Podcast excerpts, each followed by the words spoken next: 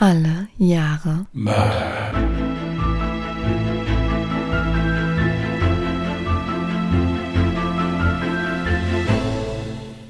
Herzlich willkommen zu Alle Jahre Mörder, der True Crime Podcast mit Christian, hallo. Und Jasmin. Hi. einen schönen guten Tag, ihr Lieben. Wir sagen euch, wie es ist, ja. Es ist Sonntagmorgen, 10 Uhr. 4. Ähm, ja, wenn machen wir es genau. Ja, und hier sitzen wir und haben noch nichts aufgenommen und die arme Jasmin hat auch noch nichts geschnitten. Und noch nichts gegessen. Ja, das hat der arme Christian auch noch nicht. Ja, aber das packen wir. Wenn die Aufnahme jetzt ein paar Minuten später erscheint, dann liegt es daran, dass es doch ganz schön eng geworden ist mit dem Schnitt. Ja, es lag ja nicht am Schnitt. Es lag ja daran, dass der Fall nicht früher fertig war, weil ich immer noch da niedergelegen habe. Aber nichtsdestotrotz haben wir es irgendwie hinbekommen dann. Also wenn ihr uns jetzt hört, dann haben wir es irgendwie hinbekommen. Genau. Kann sein, dass wir hochgradig zerstritten sind, aber, aber wir, wir haben es dann trotzdem noch irgendwie hinbekommen. Was hast du vor jetzt zu tun? Also wenn das jetzt nicht funktioniert, kann es sein, dass diverse technische Utensilien hier aus dem Fenster fliegen bei mir. Na, das wollen wir doch mal nicht hoffen. Ja, also, dann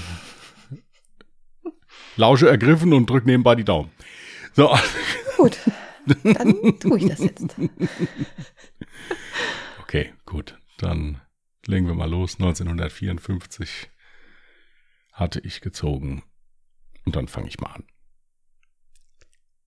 Der 22. Juni 1954 ist ein wunderschöner sonniger Tag in Christchurch, Neuseeland. Im kleinen Café von Agnes Ritchie im Victoria Park in den südlichen Hügeln der Stadt herrscht Hochbetrieb. Die junge Frau führt das Café gemeinsam mit ihrem Mann Kenneth. Viele Spaziergänger und Urlauber sind gekommen und lassen sich in der Mittagssonne ihr Essen oder einfach nur ein kühles Getränk schmecken. Überall hört man das Reden der vielen Besucher und das Lachen der Kinder. Auch Honora Parker ist gemeinsam mit ihrer 16 Jahre alten Tochter Pauline und deren 15-jähriger Freundin Juliette Hulme hier. Entspannt und immer wieder herumalbern sitzen die drei Frauen in Agnes Café und genießen den sonnigen Tag. Aber die Freude sollte bald ein jähes Ende finden. Denn eine der drei wird die kommenden Stunden nicht überleben. Nachdem Honora die Rechnung bezahlt hat, wünscht Agnes den Damen noch einen schönen Tag und sie gehen auf einem Wanderweg davon. Als Agnes gerade den Tisch abräumt, hört sie Schreie. Hilfe, Hilfe, Mami ist verletzt. Agnes blickt erschrocken hoch und sieht die total aufgelöste Pauline Parker in Richtung des Cafés laufen. Kurz hinter ihr rennt ihre Freundin Juliette. Sie ist voller Blut. Bitte helft uns. Innerhalb kürzester Zeit wird es hektisch auf der Außenterrasse des Cafés. Gäste springen auf und laufen den beiden jungen Mädchen entgegen. Bei ihnen angekommen, reagieren die Helfer etwas verwirrt. Denn Pauline und Juliette sind von oben bis unten mit Blutspritzern überzogen. Auch Agnes Mann Kenneth lässt sofort das Serviertablett fallen und rennt zu den beiden aufgelösten Teenagern. Was ist passiert? fragt er die beiden hektisch. Mami ist gestürzt und hat sich dabei den Kopf aufgeschlagen. Sie antwortet nicht. Bitte helfen Sie uns. Wo? will Kenneth von Pauline wissen. Ein Stück den Weg herunter, antwortet diese unter Tränen. Mittlerweile ist auch Agnes bei den beiden Mädchen angekommen und rennt gemeinsam mit ihrem Mann den Wanderweg herunter. Nach ca. 150 Metern finden sie die blutüberströmte Honora Parker. Schon auf den ersten Blick sehen beide, dass für Honora jede Hilfe zu spät kommt. Ihr Kopf ist von Blut überströmt und an dem leblos daliegenden Körper befinden sich multiple Schnitt- und Schürfwunden. Kenneth spricht Honora an, aber er erwartet nicht tatsächlich eine Antwort von ihr. Mittlerweile haben die total erschrockenen Kaffeegäste die Polizei und die Rettung verständigt. Als die Beamten am Fundort eintreffen, können sie und der Rettungsdienst nur den Tod von Honora Parker feststellen. Noch vor Ort beginnen die Ermittler mit der Befragung von Tochter Pauline und ihrer Freundin Juliette. Pauline gibt an, dass ihre Mutter beim Waldspaziergang gestürzt sei und nach dem Sturz immer weiter gerollt sei und sich somit die schweren Verletzungen zugezogen hat. Schon nach einer kurzen Sichtung der Leiche und des umliegenden Fundortes glauben die Ermittler die Geschichte der beiden Teenager allerdings nicht. Der Wanderweg ist gut ausgebaut und absolut eben. Ein Stolpern oder gar ein schweres Stürzen würde sich auf diese Weise kaum erklären lassen. Auf die Frage hin, ob Honora an gesundheitlichen Problemen, die einen Sturz rechtfertigen würden, leiden könnte, bekommen die Ermittler die Aussage, dass es ihr vor dem Sturz noch gut ging. Die Polizei steht vor einem Rätsel. Zwar sind sie sich sicher, dass es sich hierbei um keinen Unfall handeln kann, aber wenn es ein feiger Angriff oder ähnliches war, warum würden die beiden jungen Frauen dies da nicht aussagen? Haben sie vielleicht Angst vor dem Täter? Oder verdrängen sie das Geschehene aufgrund des Schocks? Einer der Beamten stellt nach einiger Zeit die Frage, die sich zwar aufdrängt, aber die die Ermittler einfach nicht für möglich halten wollen. Könnten vielleicht Pauline und Juliette Honora Parker hinterrücks erschlagen haben? Und wenn diese äußerst abwegige Vermutung sich bewahrheiten sollte, warum? Pauline Yvonne Parker wurde am 26. Mai 1938 in Christchurch geboren. Sie stammt aus einfachen Verhältnissen. Ihr Vater Herbert Reaper arbeitet in einem Fischgeschäft und ihre Mutter versuchte mit der Vermietung eines kleinen Zimmers ihrer Wohnung etwas zum Lebensunterhalt der Familie beizutragen. Die Eltern lebten zusammen, waren aber nicht verheiratet. Diese Tatsache hielten sie aber so gut es ging vor der Öffentlichkeit geheim. In der Schule lernte Pauline dann die ein Jahr jüngere Juliette Hume kennen. Juliette war 1948 mit ihren Eltern nach Neuseeland ausgewandert und kam aus einem deutlich wohlhabenderen Elternhaus. Ihr Vater war ein anerkannter Physiker und Rektor der University of Canterbury in Christchurch. Trotz dessen, dass beide Mädchen aus verschiedenen Welten zu kommen scheinen, verstanden sie sich auf Anhieb gut. Vielleicht lag es anfänglich auch daran, dass beide in gesundheitlicher Hinsicht ein ähnliches Schicksal teilten. Denn sowohl Pauline als auch Juliette litten an einer chronischen Erkrankung. Pauline litt seit frühester Kindheit an chronischer Osteomyelitis. Hierbei handelt es sich um eine chronische Entzündung der Knochen und oder des Knochenmarks was mit großen Schmerzen und Bewegungseinschränkungen bis hin zu bleibenden Bewegungsschäden der Betroffenen führen kann. Juliette hatte in früher Kindheit eine schwere Lungentuberkulose und hatte hierbei bleibende Lungenschäden davongetragen. Beide Mädchen verband aber noch etwas viel Wichtigeres, nämlich ihre unheimlich große Fantasie. Sie redeten sich in ihrer Welt die Erkrankungen schön und empfanden es als eine Art gütige Weisung des Schicksals, dass sie durch ihre Erkrankungen zueinander gefunden haben. Im Laufe ihrer Freundschaft schufen Pauline und Juliette gemeinsam eine Welt, in der nur sie lebten und die auch nur von ihnen verstanden werden konnte. Sie schrieben Theaterstücke, Bücher und Geschichten, die genau in dieser Welt spielten. Auch eine eigene Religion, in der die Heiligen und die Feiertage die Namen von berühmten Sängern oder Schauspielern trugen, erfanden die beiden unzertrennlichen Freundinnen. Sie stellten sich eine parallele Dimension vor, die sie die vierte Welt nannten, im Grunde eine Version des Himmels. Die vierte Welt war ein Ort, den sie in Momenten spiritueller Erleuchtung bereits gelegentlich betreten zu können glaubten. Parker zufolge hatte sie diese spirituelle Erleuchtung aufgrund ihrer Freundschaft erreicht. Auch nannten sich die beiden Mädchen im Umgang miteinander nicht bei ihren Namen, sondern erfanden eigene füreinander. Juliette nannte sich Deborah und Pauline nannte sich Gina. Da die beiden Mädchen schier besessen voneinander zu sein schienen, machten sich Paulins Eltern große Sorgen, dass sie vielleicht in einer homosexuellen Beziehung zueinander stünden. Dies war im Jahre 1954 ein riesiges Tabu und für die Eltern von Pauline nicht hinnehmbar. Auch Juliettes Eltern ging die Freundschaft der beiden Kinder ein wenig zu weit. Aber dennoch erlaubten sie gemeinsame Übernachtungen und nahmen Pauline auch mit auf Reisen zuweilen sie schnell bemerkten, dass ihre Tochter Juliette sich sehr zurückzog, wenn sie keinen Kontakt zu Pauline hatte. Als sich Juliettes Eltern im Jahr 1954 trennten, herrschte Uneinigkeit, wie es mit der gemeinsamen Tochter weitergehen sollte. Beide Eltern planten nach der Scheidung Neuseeland wieder zu verlassen und nach England zurückzukehren. Da Juliette das Klima dort allerdings schlecht bekam, beschloss die Familie nach längerem Überlegen, sie zu Verwandten nach Südafrika zu schicken. Die beiden Mädchen waren untröstlich über die bevorstehende Trennung und beschlossen, dass auch Pauline mit nach Südafrika gehen sollte. Sie glaubte, dass Juliettes Familie dem Plan zustimmen würde, obwohl die Wahrscheinlichkeit dafür eher gering war. Worüber Pauline sich allerdings sicher war, war, dass ihre Mutter ihr nicht erlauben würde, nach Südafrika zu gehen. Womit wir wieder zum Tag des Unfalls kommen.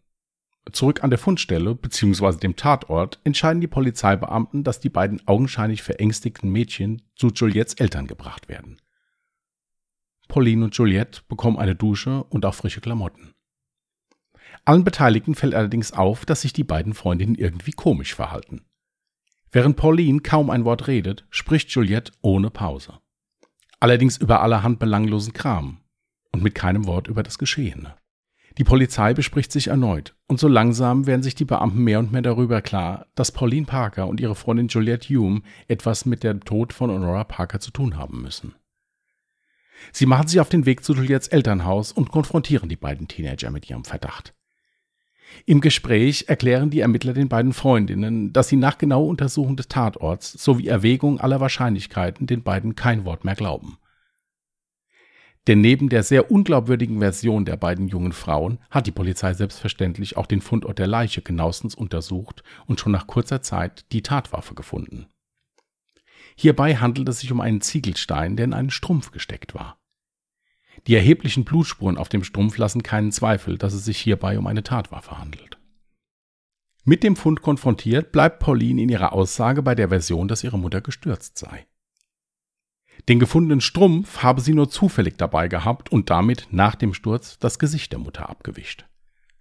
Warum ein Stein in der Socke steckte, konnte sich Pauline in ersten Verhören nicht erklären. Aber die Beamten bleiben hartnäckig. Und nach einiger Zeit bricht Pauline ein und beginnt zu erzählen, wie es sich wirklich zugetragen hat. Pauline gesteht, dass sie den Ziegelstein sowie den Strumpf in ihrer Umhängetasche mit sich geführt hatte, um damit ihre Mutter beim gemeinsamen Spaziergang zu erschlagen. Immer wieder betont die 16-Jährige in den Vernehmungen, dass ihre Freundin Juliette nichts von ihrem Plan wusste und auch die Ausführung der Tat nicht gesehen habe. Über den Grund, warum sie die Tat begangen hat, möchte Pauline keine Angaben machen. Weiterhin sagt sie aus, dass sie die Tat schon bei der Ausführung bereut habe, es allerdings dann kein Zurück mehr für sie gegeben hätte. Die Beamten durchsuchen zeitgleich das Zimmer von Pauline und finden dabei ihr Tagebuch. Hierin steht unter anderem geschrieben, Zitat, 23. Februar 1954. Warum konnte Mutter nicht sterben? Dutzende, Tausende von Menschen sterben. Warum nicht Mutter und auch Vater? Das Leben ist sehr hart. 28. April. Die Wut auf Mutter kocht in mir hoch, denn sie ist das Haupthindernis auf meinem Weg. Plötzlich fallen mir Mittel ein, wie ich dieses Hindernis loswerden kann. Wenn sie sterben würde. 19. Juni. Wir haben heute unsere Bücher, also die Romane, die die beiden Mädchen zusammengeschrieben haben, praktisch fertiggestellt. Und unser Hauptanliegen für den Tag war es, Mutter zu bestatten. Der Gedanke ist nicht neu, aber dieses Mal ist es ein konkreter Plan, den wir ausführen wollen. Wir haben ihn sorgfältig ausgearbeitet und sind beide von der Idee begeistert. Natürlich sind wir ein bisschen nervös, aber die Vorfreude ist groß. 20. Juni. Deborah, also Juliette, und ich haben uns einige Zeit unterhalten. Dann besprachen wir unsere Pläne für den Abschied von Mutter und machten sie klar. Aber merkwürdigerweise habe ich keine Gewissensbisse. Oder ist das sonderbar? Wir sind ebenso gemacht. Wir beschlossen, statt eines Sandsacks einen Ziegelstein in einem Strumpf zu verwenden. Wir haben den Moider, Kurze Anmerkung, den Begriff Moider hatten sich beide durch das Lesen von Krimis angeeignet. Es ist die Brooklyner Aussprache für den Begriff Mord. Wir haben den Moider ausführlich besprochen. Ich fühle mich aufgeregt, als ob ich eine Überraschungsparty planen würde. Wenn ich das nächste Mal ins Tagebuch schreibe, ist Mutter tot. Wie seltsam, aber auch wie erfreulich. Am 22. Juni. Ich fühlte mich letzte Nacht sehr aufgeregt, es war wie in der Vorweihnachtszeit. Aber ich hatte keine angenehmen Träume. Ich bin dabei aufzustehen. Und oben auf der Seite für den 22. Juni steht an den Druckbuchstaben der Tag des glücklichen Ereignisses. Nun haben die Ermittler genug, um Juliette mit den Vorwürfen zu konfrontieren. Nach kurzer Zeit gesteht auch sie ihre Beteiligung an der Tat und erklärt, dass es auf dem Wanderweg zu einer lauten Diskussion zwischen Pauline und ihrer Mutter gekommen sei. Im Zuge dessen habe Pauline ihrer Mutter mit dem Stein im Strumpf auf den Kopf geschlagen. Später habe auch Juliette die auf dem Boden liegende Honora Parker geschlagen. Da das Opfer sich anfänglich zur Wehr setzte, hielten die beiden Freundinnen sie abwechselnd fest, um so ihre Schläge besser platzieren zu können. Nach dem Geständnis werden beide Täterinnen in Untersuchungshaft genommen. Im August 1954 startet dann der Prozess. Während seine Tochter in Untersuchungshaft sitzt und auf ihren Prozess wartet, reist Juliets Vater nach England, um seine Karriere neu zu beginnen. Die Elternteile, die die Tortur der staunenden Menge im Gerichtssaal und die verbalen Angriffe der Anwälte über sich ergehen lassen müssen, sind der zurückhaltende Herbert Reaper, Paulins Vater, und die kühle gefasste Hilda Marion Hume, Juliettes Mutter. Der Prozess selbst ist von den Aussagen einiger Gutachter geprägt, die häufig anhand der Tagebucheintragungen der beiden jungen Frauen versuchen, die Tat irgendwie zu erklären. Aber es sollte ihnen nicht so ganz gelingen. Auf die Frage des Gerichtes hin, ob Pauline und Juliette auch eine sexuelle Beziehung hatten, geben beide an, dass dies nicht der Fall gewesen sei und sie nur gute Freundinnen wären. Allerdings weisen Tagebucheinträge der beiden zumindest darauf hin, dass sie sich mit der gleichgeschlechtlichen Liebe zueinander zumindest beschäftigt hatten. Die Anwälte von Pauline und Juliette plädieren während des Prozesses auf Unzurechnungsfähigkeit. Sie stützen sich hierbei auf das Gutachten eines Psychiaters, der den beiden jungen Frauen Wahnvorstellungen aufgrund ihrer Homosexualität bescheinigt. Der Prozess erregt in Neuseeland sowie in der ganzen Welt große Aufmerksamkeit. Zum einen natürlich wegen der grausamen Tat, aber zum anderen auch wegen des vollkommen unsinnigen Antrags der Verteidigung. Am 28. August 1954 werden Pauline Parker und Juliette Hume des Mordes für schuldig befunden. Aufgrund ihres noch sehr jungen Alters verhängt das Gericht jedoch nicht die Todesstrafe. Sie werden zu einer unspezifischen Haftzeit nach Belieben ihrer Majestät in unterschiedlichen Haftanstalten verurteilt. Beide werden schon fünf Jahre später entlassen. Es hielt sich das Gerücht, dass Pauline und Joliette nur unter der Auflage entlassen wurden, keinen Kontakt mehr zueinander zu haben. Dies ist jedoch nirgendwo vermerkt. Nach ihrer Entlassung aus dem Gefängnis erhält Pauline Parker eine neue Identität als Hilary Nathan und verbringt einige Zeit in Neuseeland unter strenger Überwachung, bevor sie nach England ausreisen darf. Bis 1992 lebt sie in dem kleinen Dorf Hugh in der Nähe von Stroud, Kent und leitet eine Reitschule für Kinder.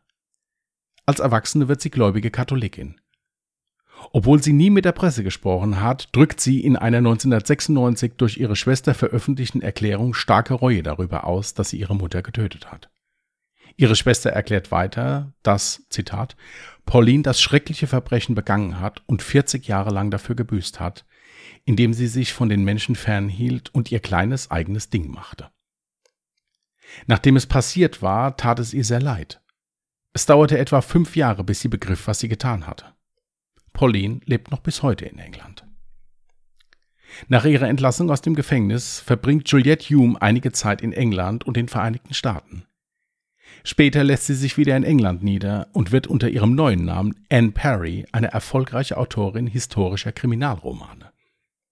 Seit 1968 ist sie Mitglied der Kirche Jesu Christi der Heiligen der letzten Tage.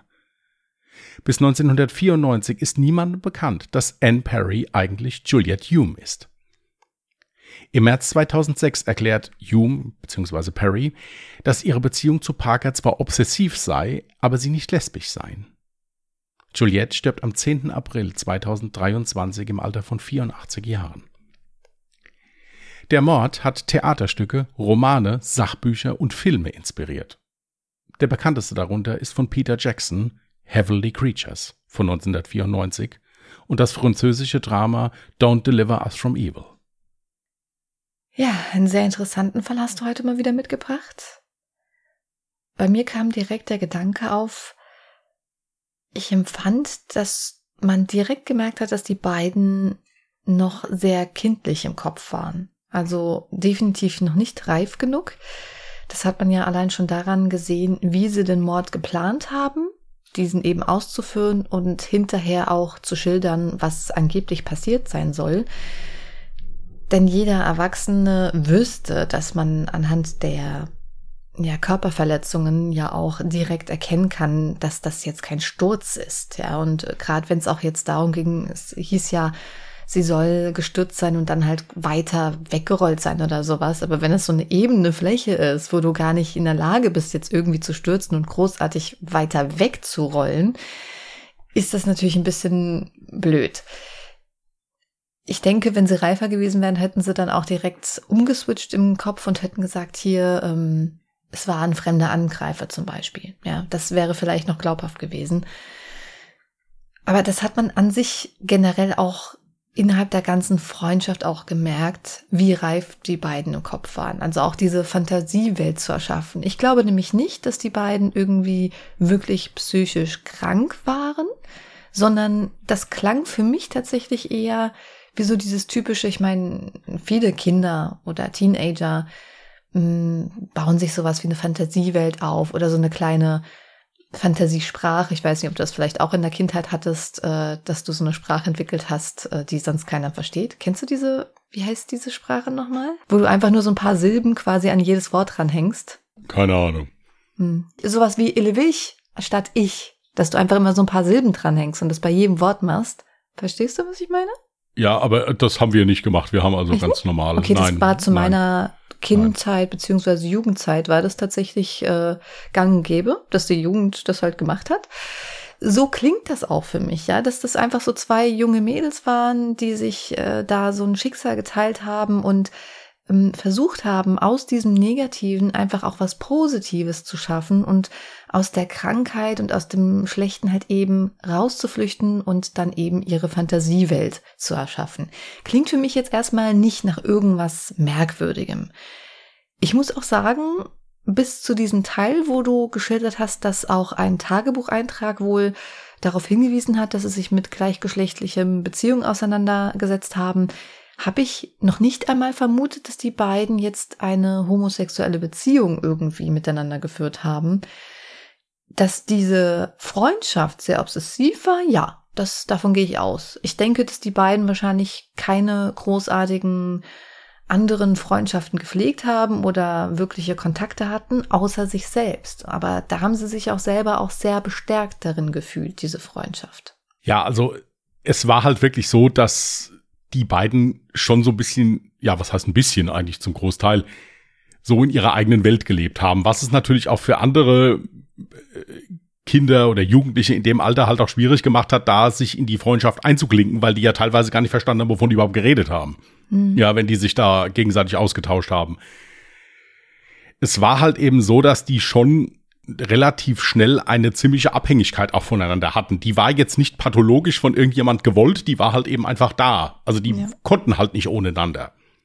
Ja, ich meine, aber das ist ja auch äh, teilweise für mich menschlich, wenn du dir vorstellst, du hast halt wirklich nur einen, Be äh, einen Bezugspartner in deinem ganzen Leben. Ja, und du hast nur eine Person, der du alles anvertrauen kannst, ähm, mit der du dich wohlfühlst. Wenn man sich dann vorstellt, du wirst von dieser Person getrennt, dann dreht man halt komplett am Rad, vermute ich jetzt mal. Absolut. Es gab, wie gesagt, äh, auch noch diverse Aufzeichnungen. Also ich hätte da jetzt noch Gedichte äh, zitieren können, die die geschrieben hatten da in ihre Tagebücher rein und so. Mhm. Ähm, und es war halt eben auch so, dass jetzt so die Elternhäuser der beiden so waren, dass da schon irgendwie andere Sachen im Vordergrund standen, als sich jetzt um die beiden zu kümmern. Bei Pauline war es halt eben so, dass die Eltern nicht viel Geld hatten und wirklich hauptsächlich gucken mussten, dass Geld halt da ist, dass die Familie überleben kann. Mhm. Und bei Juliette war es so, dass der Vater sich eigentlich hauptsächlich um seine Karriere gekümmert hat, die einen Knick bekommen hatte, weil ihre Mutter fremdgegangen war, das dann rauskam und er darum auch seine Stelle als Rektor an dieser Universität niederlegen musste. Hm, okay. Weil welcher Vater fliegt nach England und kümmert sich um seine Karriere, wenn die Tochter wegen Mordes vor Gericht steht. Richtig. Ja, also das ist das eine. Dann ist es so, es gab auch so ein paar Einträge in Tagebüchern, dass die auch mal was geklaut haben zusammen oder sowas oder überlegt haben, da irgendwie andere Mädels da so ein bisschen zu, in Anführungsstrichen, erpressen. Aber nichtsdestotrotz gebe ich dir recht, dass da jetzt also ziemlich wenig kriminelle Energie war, da war. Mhm. Nichtsdestotrotz war es ja aber eine sehr brutale Tat. Ich sage nochmal, jemanden ja. zu erschlagen, das ist ein Vorgang, der ja über eine Zeit lang geht. Dann haben sie die Mutter ja auch noch festgehalten und dann abwechselnd da mit diesem Stein in dieser Socke da noch draufgeschlagen. Das war also schon heftig. Ja, also ja. das ist, ist, eine, ist eine schlimme Tat, die aber halt, wenn man sich die Tagebucheinträge durchliest, ja, so ich finde, also ich hatte da unheimlich verschiedene Gesichtspunkte. Zuerst habe ich gedacht, okay, gut, das sind zwei Träumer, die haben sich da jetzt reingesteigert und haben dann diese Tat begangen. Wenn ich aber dann diesen Tagebucheintrag lese, ach, warum könnte sie nicht tot sein und morgen ist sie tot, ich freue mich darauf, wie als wäre Weihnachten oder sowas, Da denkt man ja dann schon, na ja gut, also vielleicht nur so Träumerei ist das auch nicht. Also wenn man das so niederschreibt in ein Buch, wo man ja eigentlich seine richtigen Gedanken reinschreibt, weil man ja nicht erwartet, dass es irgendjemand anders liest, ist das schon heftig. Also natürlich ist, war das eine absolut schreckliche Tat. Und ähm, ja, die Tat war geplant. Ich glaube, Pauline aber ehrlich gesagt auch, dass sie die Tat schon bei der Ausführung bereut hat. Ich kann mir sehr gut vorstellen, dass das die ganze Zeit so eine Fantasie der beiden Mädels war, dass wenn die Mutter nicht wäre, dass sie dann auch äh, die Zukunft weiterhin miteinander verbringen können und dass dieser Plan dann irgendwann so konkret wurde, dass sie dann tatsächlich diesen Strumpf genommen hat und beim ersten Zuschlagen vermutlich schon festgestellt hat, oh mein Gott, was tue ich hier eigentlich gerade? Dann war sie aber schon an dem Punkt angelangt, wo es ja schon zu spät war. Ja, vor allen Dingen ist es so, dass die also die Eltern von Juliette da komplett ausgeklammert haben, weil es wurde ja hinterher natürlich gefragt, wäre es wahrscheinlich gewesen, dass die gesagt hätten, ja, ihr könnt beide nach Südafrika zu den Verwandten gehen. Mhm. Und da kam also die klare Aussage, dass die Eltern das eigentlich nicht vorhatten und dass die auch nicht vorhatten, die Verwandten das zu fragen. Also auch von den Eltern von Juliette hätte es da Widerstand gegeben. Gut, das wussten die beiden wahrscheinlich nicht, weil sie wahrscheinlich zu dem Zeitpunkt nie nachgefragt haben, weil sie davon ausgegangen sind, für die Eltern wäre das nie ein Problem gewesen. Ja, sie haben also wirklich, beziehungsweise hauptsächlich Pauline, hat wirklich das Feindbild in ihrer Mutter gesehen. Mhm. Der Vater muss wohl, habe ich ja auch bei dem, als es zu dem Gerichtsprozess kam, der Vater muss zu Hause nicht viel zu sagen gehabt haben. Also es muss hauptsächlich die Mutter gewesen sein, die da das Heft in der Hand hatte. Mhm. Und da hatte Pauline sich dann, was was das angeht, so ein bisschen ein Feindbild geschaffen und war halt der Meinung, okay, wenn die Mutter also nicht mehr da wäre, den Vater bekäme sie schon irgendwie überzeugt. Ja, und so hat sich das dann im Prinzip verfestigt. Ja. Also was ich mir noch notiert hatte, ist, ähm, woran man auch erkennen konnte, wie stark diese Verbindung zwischen den beiden war dass Pauline ja auch bei ihrem Geständnis anfänglich noch gesagt hat, Juliette wusste von nichts, die hat es nicht gesehen, sie hat nicht mitgemacht, also sie wollte ihre Freundin selbst dann, wo alles ins Tageslicht kam, selbst dann wollte sie sie noch schützen. Das fand ich schon krass. Absolut. Ja, dann hatte ich mir noch notiert, fünf Jahre Haft. Findest du das angemessen? Findest du das nicht angemessen? Ich persönlich muss sagen, die beiden waren meiner Meinung nach zum Tatzeitpunkt einfach noch im Kopf, definitiv nicht erwachsen. Von daher finde ich das Urteil eigentlich tatsächlich angebracht. Ich kann das nicht bewerten wie einen normalen Mordfall. Ich weiß, wie siehst du das? Gut. Wenn ich jetzt mal von, von deutschem Recht ausginge, mhm. wo ja, was ja Jugendstrafrecht hier dann wäre, da wäre die Höchststrafe zehn Jahre, auch für Mord. Ja. Man muss dazu sagen, es war 1954 mhm. und man hat auch gemerkt, das Gericht war sichtlich überfordert mit dieser Tat. Auch Richtig. darüber Recht zu sprechen. Natürlich, für einen Mord, der ja doch relativ brutal war, muss man so. Was heißt relativ, der sehr brutal war, sind fünf Jahre natürlich sehr wenig. Richtig. Das muss man, muss man ganz einfach so sagen.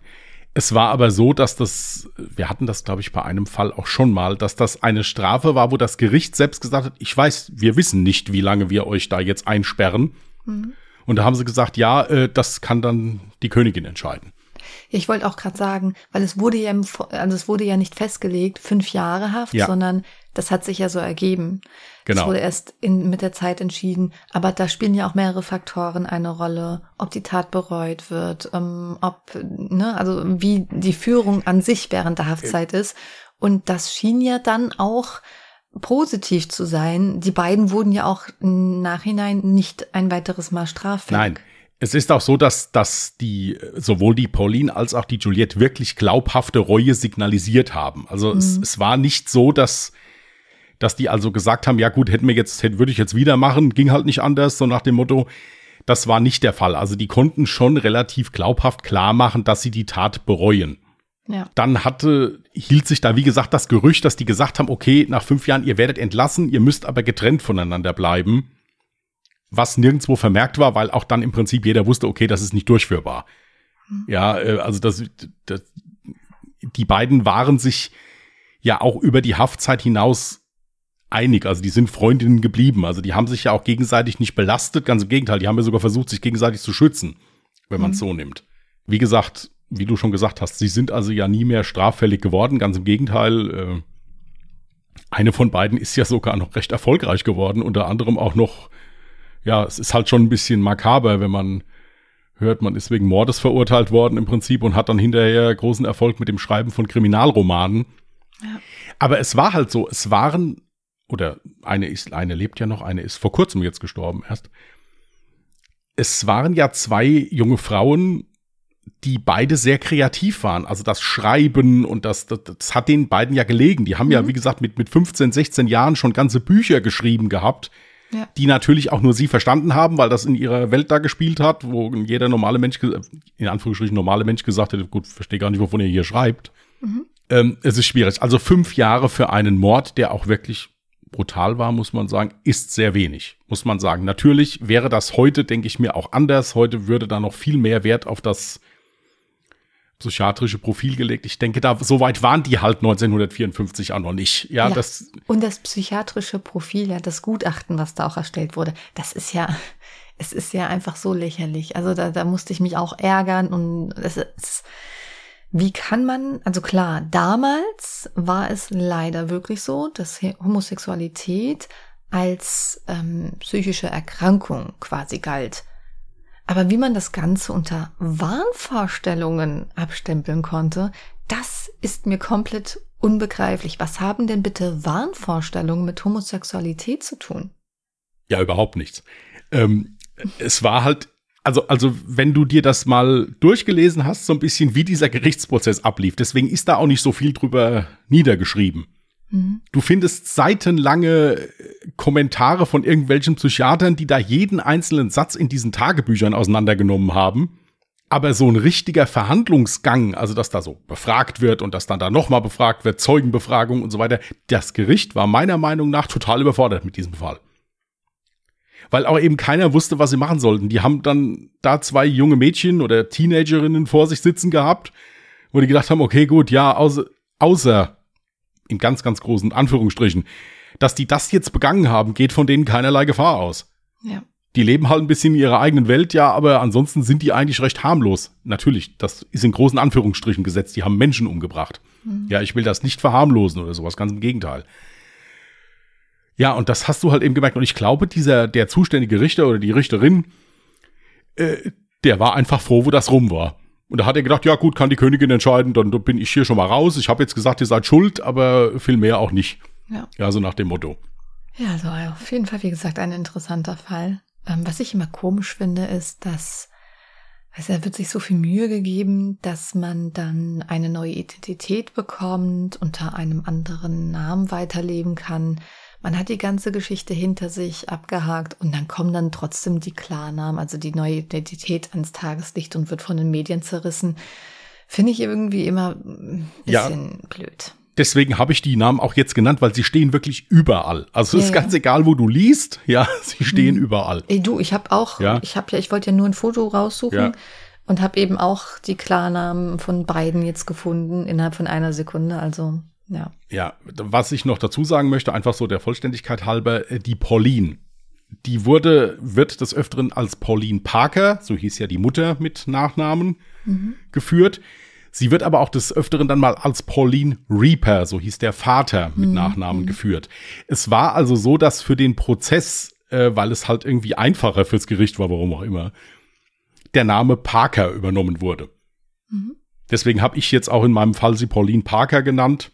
Naja, in den Medien ist ja auch. Weil es einfach so der, der Übersicht halber, also wie gesagt, sie ist da unter beiden Namen teilweise geführt. Deswegen äh, kann das also sein. Ich hoffe inständig, dass ich den Namen von Juliette, den Familiennamen Hume, richtig ausgesprochen habe. Wenn nicht, seht's mir bitte nach. Ja, glaub, Geschrieben wird so Erhulme im Übrigen. Gut. Ja, also ich habe ja, wie gesagt, schon Bilder vorliegen von den beiden. Ihr also unsere Zuhörer und Zuhörerinnen, könnt euch diese Bilder auch gerne auf Instagram oder auf Twitter anschauen und auch gerne unter dem Beitrag eure Meinung zu dem Fall niederschreiben. Interessiert uns immer wahnsinnig. Auf Instagram findet ihr uns unter allejahremörder mit OE geschrieben, auf Twitter unter allejahremorde. Und wenn ihr uns gerne Feedback zukommen lassen möchtet, aber keinen Social Media besitzt, dann könnt ihr das auch gerne per E-Mail tun unter die Adresse Contact at allejahremörder.de, Mörder auch mit OE geschrieben. Genau. Okay, dann muss ich jetzt erstmal hier vorbereiten. 1989.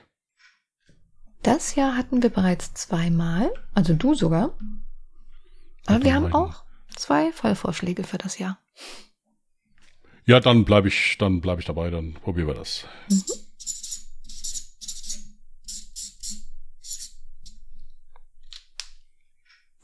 Sehr schön. Okay, ihr Lieben. Da Jasmin jetzt noch ein bisschen was zu tun hat, werden wir die Sache jetzt relativ schnell beenden hier. Wir wünschen euch einen schönen Wochenstart. Passt gut auf euch auf. Wenn ihr Lust habt, könnt ihr gerne mal aber ungedingst reinhören. Ich hoffe, dass meine Gesundheit mich Anfang der Woche nicht wieder im Stich lässt und wir dann noch mal in aller Ruhe aufnehmen können. Das ist am Mittwoch, unser anderer Podcast. Da geht's ohne Mord und Totschlag viel gemütlicher zu. Ansonsten hören wir uns nächsten Sonntag wieder hier. Bis dahin, passt gut auf euch auf. Macht's gut, bleibt vernünftig und tschüss. Macht's gut. Bye.